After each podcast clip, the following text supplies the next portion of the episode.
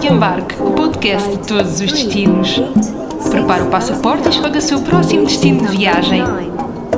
Para ouvir quinzenalmente em nitfm.pt. É isso mesmo, o cartão de embarque está de volta depois de uma pausa um bocadinho maior do que o habitual, mas com a mesma vontade de te dar a conhecer o mundo. E hoje falamos sobre um país que tem tanto para dar a conhecer. Sérvia, aqui vamos nós. Para isso, falamos com o Alexander Lazarevich. Ele tem 36 anos, estudou arquitetura e agora estuda para se tornar num psicoterapeuta corporal. Diz de si mesmo que é um projeto em desenvolvimento, tal como a Sérvia. Afinal, conta-nos que o país em que nasceu já não existe. Falamos, claro, da Jugoslávia. Por cá, o nosso viajante também nos fala sobre a relação entre a história e o presente da Sérvia. Às vezes, pode mesmo parecer que entramos numa máquina do tempo. É o que nos conta alguém que, depois de um ano a viajar pelo mundo, acabou por continuar no mundo das viagens e a fazer disso a sua ocupação principal. Autor do blog Tempo de Viajar, conta-nos como gosta de viajar lentamente para conhecer verdadeiramente as pessoas e o mundo. Conosco, o André Parente. André é um rapazito para 49 anos, atualmente, blogger de viagens, eh, há 15 para aí anos, portanto, depois de, de uma vida eh, ou de uma semi-vida profissional, eh, fiz um ano sabático para viajar e depois acabei por continuar no mundo das viagens e acabei por fazer disso profissão ou ocupação principal. Uh, pronto, é um bocadinho isso. Depois, em termos mais pessoais, se calhar ao longo da nossa conversa vai-se percebendo um bocadinho do meu feitio, que alguns dizem que é mau, mas uh, estão enganados. E são só alguns, atenção. Sim, são só alguns. Tu, precisamente do teu blog, no tempo de viajar, falas que, enfim, depois de 10 anos a fazer algo um pouco diferente do que é este, este mundo das viagens, decidiste mudar, não é? Uh, como é que isso aconteceu? O que é que te levou a tomar essa decisão na tua vida? Eu não me decidi mudar propriamente. Hum, isso, é, isso é normalmente uma história mal contada, entre aspas, hum, e também é um bocadinho, acho que as pessoas gostam de fantasiar. Eu não tive uh, nenhuma epifania e disse: vou mudar a minha vida. O que eu queria era uma licença sem vencimento para viajar à volta do mundo. Uh, e foi isso que eu pedi uh, às minhas filhas e na empresa onde eu trabalhava. Acontece que não me deram uma licença sem vencimento para viajar. E, e, portanto, mas eu queria mesmo fazer, fazer isto e, portanto, acabei por eh, com alguma preparação, acabei por sair da empresa para, para fazer essa viagem e essa sabática viajar. A partir daí é que, as coisas, é que as coisas se foram desenvolvendo. Portanto, a minha ideia inicial era ir viajar durante um ano e, de preferência, voltar para a mesma empresa. No fundo, eles é que não quiseram que eu fizesse isso. E, portanto, quando voltei, fui a entrevistas de emprego. Mas pronto, acabou por não acontecer. É por um lado porque é um clichê dizer isto, mas é verdade. Uma viagem uh, sabática à volta do mundo durante um ano ah, muda qualquer coisa. Para uns muda mais, para uns muda menos. E, portanto, eu depois chateava-me um bocadinho a perspectiva uh, de uma vida semelhante à que eu já tinha tido. Uh, e pronto, por, uma, por todas as razões, eu fui andando para a frente e dedicar-me cada vez às viagens e a tornar-me um profissional de viagens e de marketing digital. Falaste aqui nesta tua primeira viagem, nesta que ocupou o teu ano sabático, não é? que, que acabou por eh, ser na mesma dedicada às viagens. Podes-nos contar um pouco sobre esta tua primeira grande viagem, se é que podemos chamar-lhe assim? Sim, olha, foi, portanto, foi em 2007. Eh, na altura não havia muita gente a fazer isto, ou pelo menos não se sabia porque nem sequer Instagram havia, nem sequer Facebook havia ainda, portanto, eh, quem fazia não se sabia, portanto, sabias assim, há dois ou três que saíam nas revistas ou, e pouco mais, portanto, mas acredito que houvesse já pessoas eh, a viajar bastante. Uh, portanto, desenhei o itinerário todo, eu gosto muito da parte de planeamento das viagens, portanto, desenhei o, o itinerário com tanto detalhe que a primeira vez que eu falei nisto na empresa foi três anos antes de eu efetivamente sair e realizar a viagem, e quando isso aconteceu, eu fui buscar o meu plano e estava preparado para sair. Portanto, eu saí da empresa e dois meses depois estava a partir. Portanto, eh, digamos que a preparação estava toda feita. Portanto, foi uma volta ao mundo, uma voltinha. E, mas pronto, toquei os continentes uh, quase todos, uh, a, muito, muito custo no final ainda fui à África do Sul só para, para dizer, para me meter a África no, na volta ao mundo. Eh, e pronto, andei um bocadinho pelo, pela América Latina, pela, pela Ásia, mais o Sudeste Asiático. Então depois terminei na África do Sul. Eu nessa primeira grande, nessa volta ao mundo ia muito focado em ver as coisas bonitas que há no mundo e fazer surf. E portanto eu logo à partida ia a muitos destinos que não estão no roteiro do turismo uh, habitual. Portanto, destinos de surf, uh, alguns coincidem, outros não coincidem e são fins do mundo, pardieiros só porque têm boas zonas. Portanto, uh, logo aí já, já tinha aí uma, uma diferenciação que, que me fazia ir para locais e estar mais tempo pá, para fazer surf. Tens de estar uma semana, pelo menos, no sítio para fazer surf. Ou tens muita sorte e apanhas três dias de altas zonas, ou tens que esperar por elas e tal. Se fosse hoje, o que é que faria? Fazia tudo uh, por blocos. E, e, foi, e, foi, o que eu acabei por fazer, por repetir anos mais tarde. Pá, ia seis meses para a América Latina, depois eventualmente voltava a Portugal ou não, se pudesse continuava, depois ia mais outro tanto para a Ásia. Pá, idealmente, uh, em vez de ser seis meses, era um ano em cada país. Portanto, a determinada altura já visto tudo o que há para ver, vamos dizer assim, entre aspas, ninguém, entre aspas, também viu tudo o que há para ver, mas já eu costumo dizer um bocadinho, uh, parece até mal dizer assim, sobre as ruínas maias, por exemplo. Já vi muita ruína maia, a partir de certa altura é só pedras, pronto, é uma larvidade dizer isto, mas, mas portanto é só para transmitir a ideia. A certa altura não é a ruína que me interessa, pá, é conhecer alguma realidade ali à volta, ou pessoas, contextos, e isso demora tempo, isso toma tempo. E tu, para conhecer as realidades e contextos, pá, não podes estar três dias em Tikal, pá, tens que estar uma semana ou 15 dias, pronto. E, portanto, é outra forma, é aprofundar um bocadinho mais a realidade e começas a ver aquilo já como uma experiência, não de viajar, mas de conhecer o mundo mais profundamente este conhecimento dos locais, das pessoas, enfim, de vários pontos do mundo, como estás a falar, foi continuando desde essa altura. Hoje estamos aqui também para falar especificamente um bocadinho sobre a Sérvia. Uh, tu, quando é que lá foste pela primeira vez? Olha, eu fui à Sérvia a primeira vez há relativamente pouco tempo. Eu, em 2019, fiz uma viagem de autocaravana pela Europa, uh, nove meses também. já trabalhava por conta própria, portanto só tive que pedir licença a mim próprio e portanto, e, e andei bastante tempo ali pela região dos Balcãs. Mas não cheguei a ir à Sérvia, pá, porque a volta era grande, o, de, do sítio onde eu estava na Bósnia para Belgrado, eu queria ir especificamente a Belgrado, as estradas não são muito boas, eu também não tinha muita experiência de autocaravana, então acabei por não ir. E depois, uh, comecei a trabalhar como agência de viagens, como líder de viagens, e uh, fiquei, herdei uma viagem que depois alterei, que incluía, que era na região dos Balcãs, e incluía a Sérvia. E foi a primeira vez que eu fui eh, à Sérvia, portanto, para preparar a viagem, para fazer conhecimento, preparar, e, e foi só Belgrado. Depois já fui lá várias vezes e eh, uma das vezes acabei por ficar lá duas semanas e aí já conheci outras cidades e outras regiões da Sérvia. Pá, aluguei um carro, que é a melhor coisa, a melhor forma de, de viajar nessa região, se possível, é alugar um carro e, e explorar. E, portanto, agora tenho ido com alguma frequência, eh, mais Belgrado, eh, mas eh, se tiver assim alguns dias que possa estender um bocadinho, ou melhor, ir um bocadinho mais cedo, que a viagem começa em Belgrado, vou mais cedo e mais cedo e, pá, adoro, adoro aquela região dos Balcãs com todas as complexidades que tem. É de facto uma região complexa, aliás, a própria história, não é?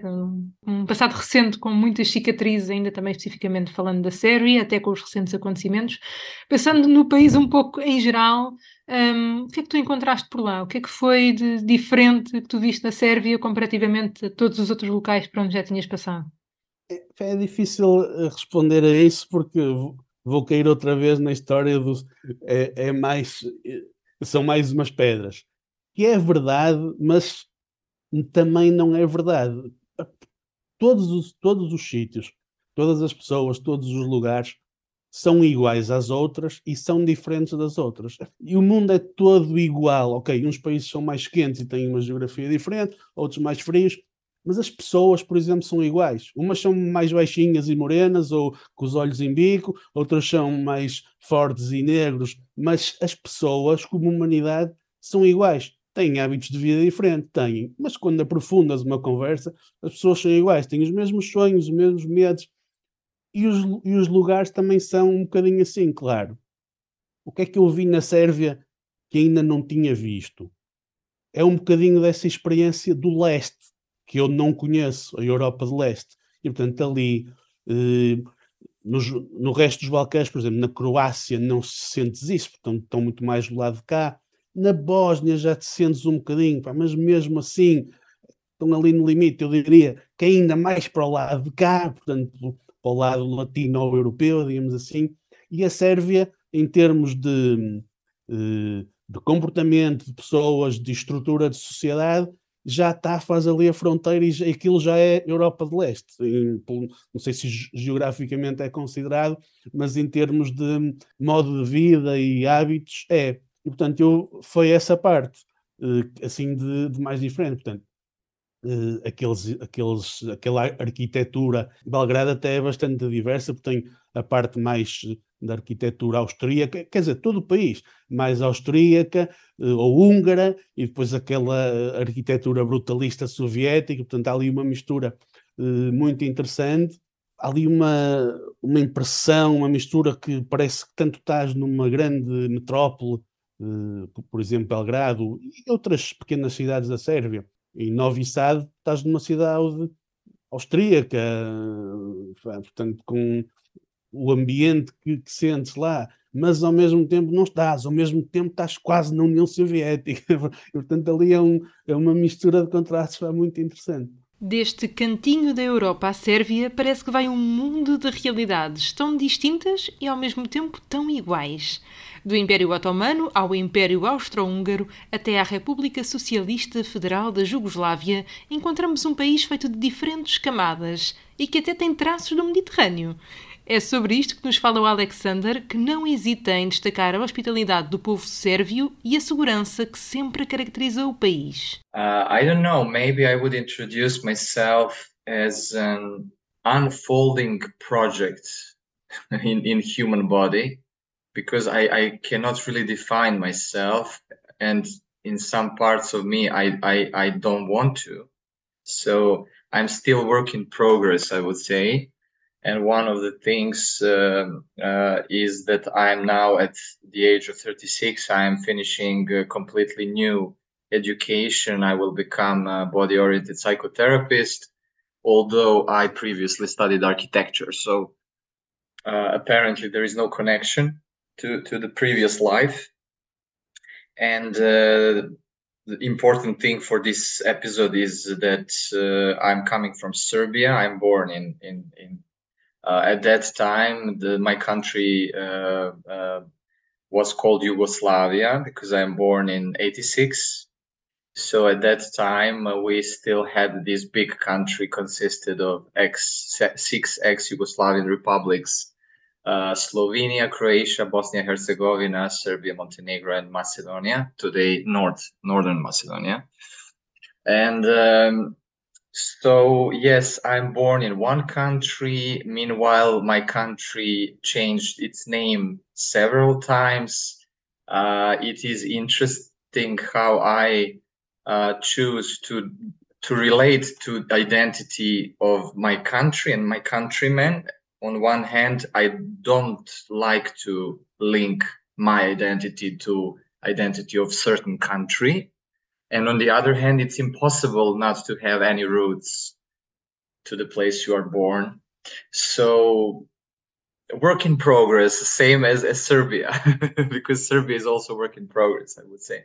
It makes all sense you know for the beginning of our conversation. You already gave us really super important hints about the recent history of serbia. And what do you think the world is still not aware about Serbia? For me, for this episode, I would underline that if someone would come and visit this country, he would uh, encounter people, he would encounter here and now moment, but also the, the heritage. And uh, it, it it's all, all, everything is up to the experience of the, of the people. I would just call everybody who would come here not to be worried about the security situation because this is one of the most secure countries ever. Like it's a kind of um, also tradition, but also uh, uh, in pre in former Yugoslavia under the regime of Tito, Yugoslavia was super famous uh, as a very very secure country. Uh, but also, I, I think that has to do with mentality here, because mentality is still more traditional uh, compared to some Western, more Western countries. Although Serbia is already globalized part of this global system and in Europe. Biti zdrava, biti zdrava, biti zdrava.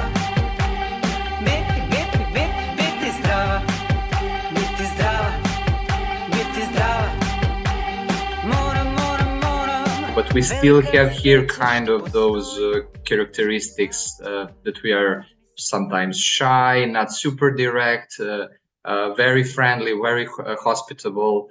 So um, and uh, like I think that's maybe the most important thing for anybody to know before deciding to come here. It's completely safe. Just come, try and be open.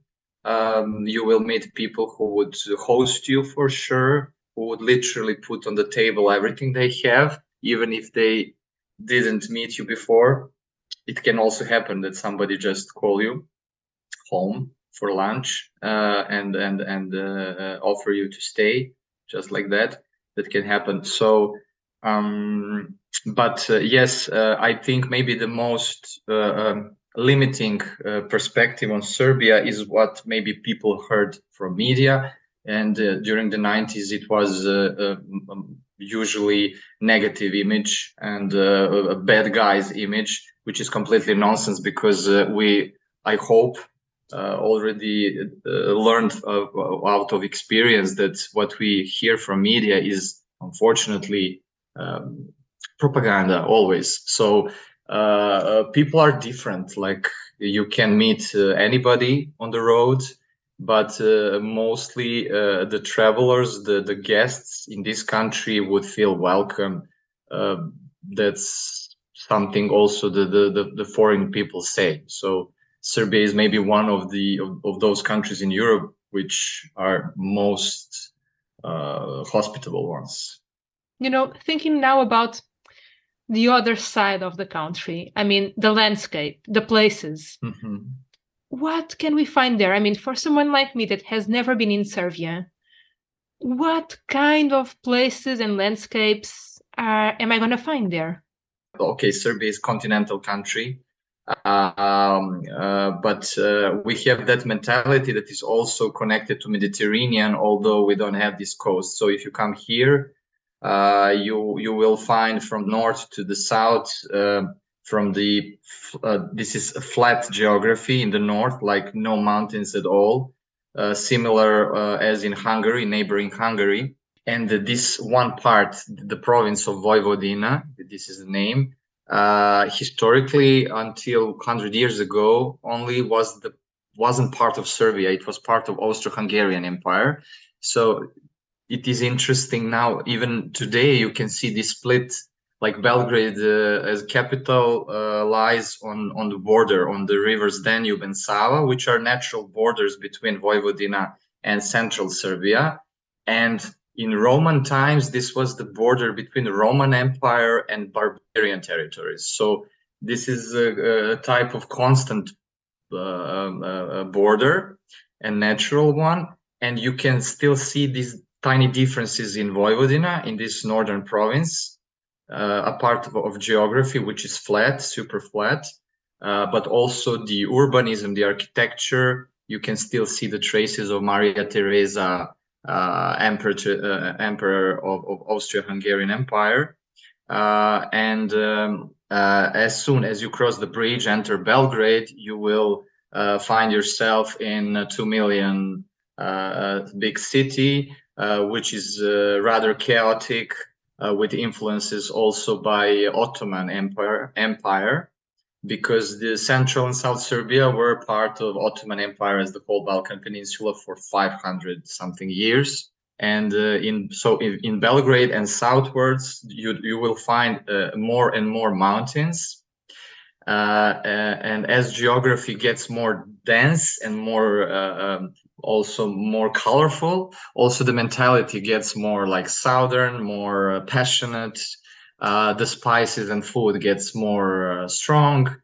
And uh, and also economically speaking, the country uh, uh, is from north to south is getting more and more poor because the north, as part of Austro-Hungarian Empire, was more organized than this one in in in, in south. So there are also differences in pronunciation, uh, some slight differences in mentality, and the southern Serbia is beautiful with its mountains, lakes um, villages. You have a lot of uh, agro-tourism in Serbia where you can uh, experience and taste or, real organic food, like not organic food with organic label as in Western Europe, but really food grown by those people who still live the same way like before. And of course, of course, Serbia as a Christian Orthodox country, we have a lot of uh, Orthodox monasteries, which are some of them are very famous also in Western Europe. This was an amazing picture of the country. I mean, and all its shades, all its almost levels, you know, that we can find from north to south. But if you have to list us some favorite places that you have in Serbia, do you have favorite places?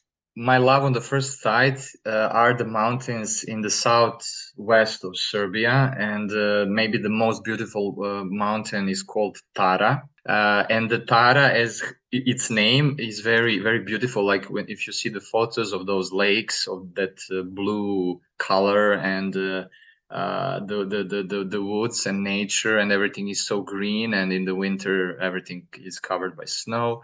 So uh, that's in the southwest and in the southeast there is another massive of the mountains which is called stara planina old mountain.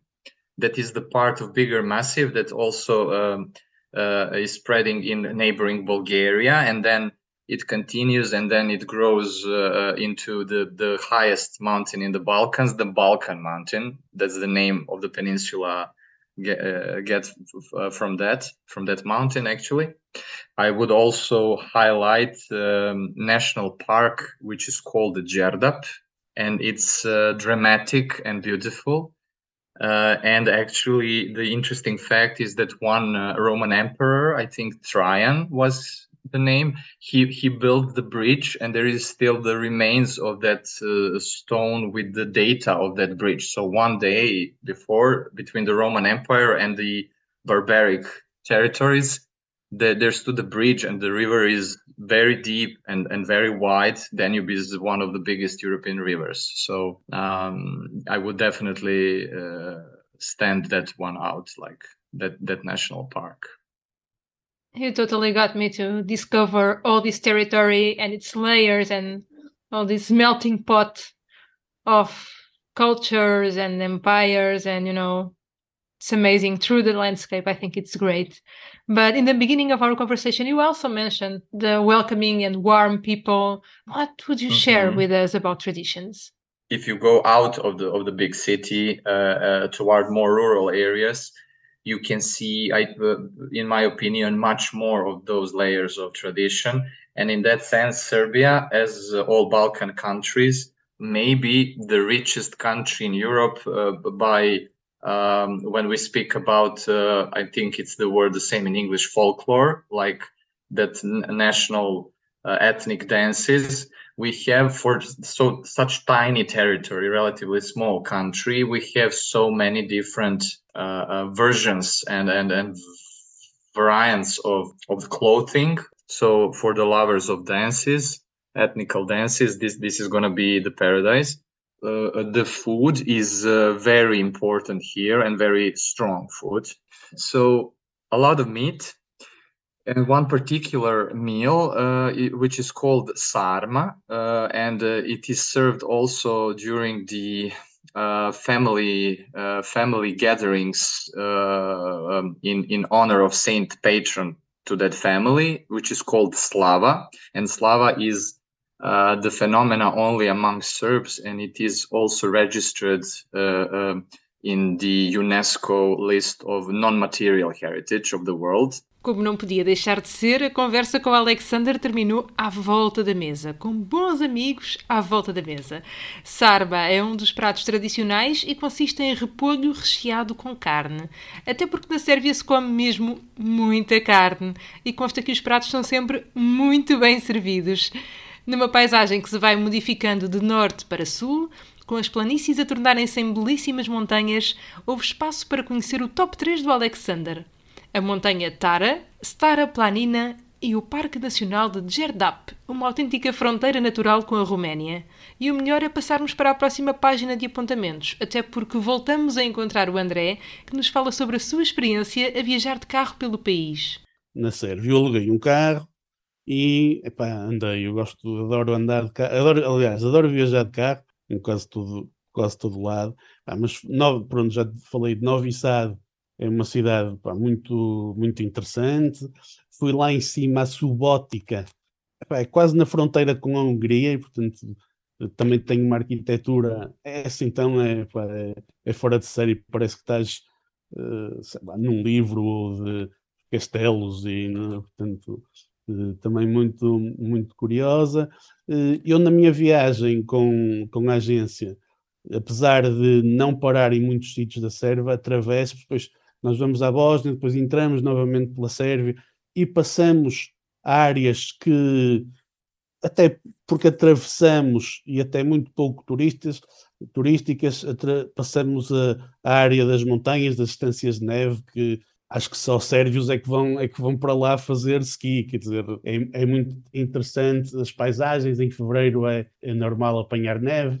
Eu não sou propriamente um citadino, gosto de, de cidade, e é interessante, gosto de visitar uma capital, mas gosto, lá está, é de pegar no carro e depois, quando se vai entre uma cidade e outra, é quase aí é que as coisas uh, aparecem, e portanto, a, a, província, o interior, pá, aqueles restaurantes e cafés de fim do mundo, pá, que os senhores estão lá a fumar, não é? Sempre a fumar, pá, por exemplo, esse é um contraste e interessante nessa região e na, na Sérvia inclusive é o fumar, ainda se fuma em todo lado, nos cafés. Nós estamos habituados, pá, nós entramos lá entro num sítio e um cheiro a tabaco, pá, porque é, faz parte ainda, é, era como nós há uns anos atrás, em termos de legislação ou, ou de hábitos.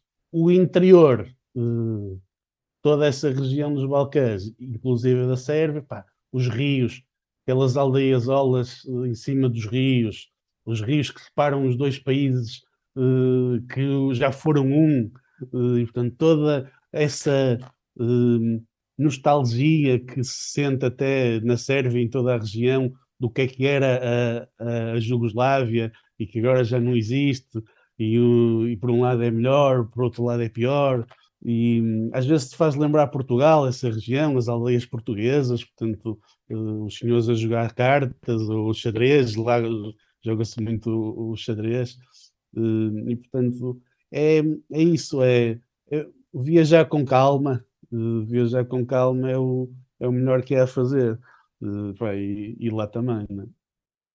E era por aí também que eu queria pegar, ou seja, à parte desta questão de, das cidades, de, das paisagens, aquilo que atravessamos e que vemos, uh, deste património todo, arquitetónico, como tu referiste, pensando na Sérvia real, não é? Nos Balcãs reais, daquilo que tu vês de pessoas e aquilo que pelo menos eu, e acho que cada vez mais gente vai à procura de, de ver, de sentir aquilo que é um país feito de gente, não é? E de pessoas há este, já falaste aqui nestas questões, enfim, que se olhamos como maiores diferenças, este, os homens, como no interior ou nas aldeias de Portugal, a jogar, muito tabaco, ainda sentes muito esta atmosfera quase, enfim, não sei bem, jugulava, uma mistura de, de, sensações que te remetem para outros tempos, como é que isso, como é, que isso é?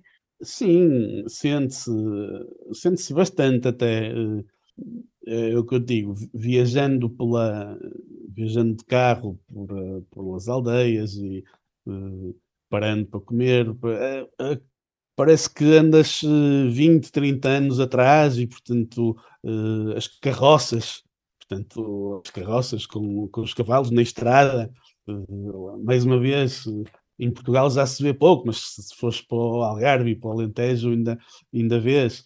E, portanto, essa, essa genuinidade que existe, e há uma diferença muito grande entre Belgrado e Novi Sad e as três grandes cidades, tal como há em Portugal e na maioria dos países, portanto, entre a cidade e o campo, portanto, e, e no, no, campo, no, no interior as pessoas são mais genuínas uh, e, e, e, o, a ráquia, portanto, aquele, aquele hábito que nós também temos aqui do bagacinho, né? do bagacinho que na, eu, não, eu não bebo e bagaço então, meu Deus, aquilo é não bebe uma coisa, um gol daquilo, mas uh, não sei se ainda se bebe bagaço na cidade, mas penso que sim, naqueles cafezitos mais, mais tradicionais. Só esse, esse ritual da ráquia, né? lá o, a ráquia, portanto, o do bagaço é, é, é bom, sabe bem, eh, é um clima eh, no inverno bastante frio, eh, mas sentes ali o, o calor, o calor da, da relação humana e o interesse genuíno em o que é de bom em tu estacionares o carro numa aldeola qualquer meio perdido e perguntares se tem alguma coisa para comer, uh, ou nem, nem sequer te falarem bem inglês e, e teres que explicar também, é fácil dizer que precisa de comer. Portanto, só esse uh, parecer que está perdido atrai logo uma série de, de humanidade e de amizade e de curiosidade, mas o que é que este maluco anda aqui a fazer em vez de estar em Belgrado ou numa, a fazer um tour qualquer? E portanto isso isso é muito bom e, no fundo, é o que eu aprecio mais fazer hoje em dia uh, em viagem. Voltamos aqui a Belgrado. Que sítios é que achas que temos mesmo de visitar na capital? Bem, o, o, o, bairro de Skadarlídia é o, é o mais uh, conhecido uh, e eu pensava que era muito turístico. E é, bem, muito turístico. Quando eu digo muito turístico em Belgrado ou na Sérvia, não é como dizer em Florença, não é? Portanto, é, é de um para mil, portanto, muito turístico é. Há lá alguns estrangeiros, meia dúzia, pronto.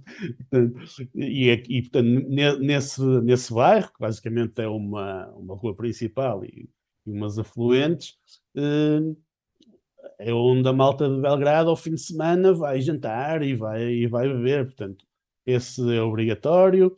Eh, no verão, eh, são os bares do, do outro lado do rio, portanto, já na chamada Nova Belgrado, que são rafts, portanto, barcos, eh, barcos fixos, não é? mas que estão no rio, e, portanto, os bares no verão estão, estão todos ali, e do lado, do lado velho da cidade ouves as, as, batidas, as batidas das músicas. É, depois também há uma, há uma, um movimento cultural interessante que eu ainda não tive muito tempo de, de explorar, mas uh, cheguei a ir a um, a um teatro num sítio assim, epá, muito louco. Portanto, há muito, há muito esse. que eu até nem frequento muito na minha vida normal, uh, mas há um ambiente muito, muito artístico ao Teatro, Teatro Nacional, que fica mesmo em frente ao hotel.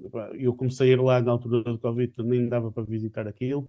Portanto, há assim, há uma cena cultural uh, bastante, bastante grande. Aliás, que, uh, que vem, que vem da, da história jugoslava e soviética, portanto, toda, toda essa, essa região que eu conheço mal ou não conheço, o leste da Europa, é muito. Uh, é muito forte culturalmente, não é? Portanto, assim à noite, e, depois, claro, o fim, fim, de tarde é ali a, a, rua principal, eu nem me atrevo a dizer o nome porque é difícil dizer os nomes, mas é a rua pedonal principal. tem um movimento ao fim da tarde, parece que estamos numa, numa cidade espanhola que está sempre cheia de gente ao fim da tarde, a comer tapas e tal. Ali estão a, a beber uh, ou um vinho, ou uma cervejinha, ou um chocolate quente, né, quando, nos meses de inverno, e a fumar. Num dia como o de hoje, apostava mesmo, mesmo, era num chocolate quente. Foram as últimas dicas do André para visitarmos Belgrado, num episódio em que falámos de história, cultura, pessoas e viagens. Obrigada ao André pela conversa que foi como as cerejas e obrigada ao Alexander, um grande, grande amigo que gostei tanto, mas tanto de reencontrar. Quanto a nós, até ao próximo destino.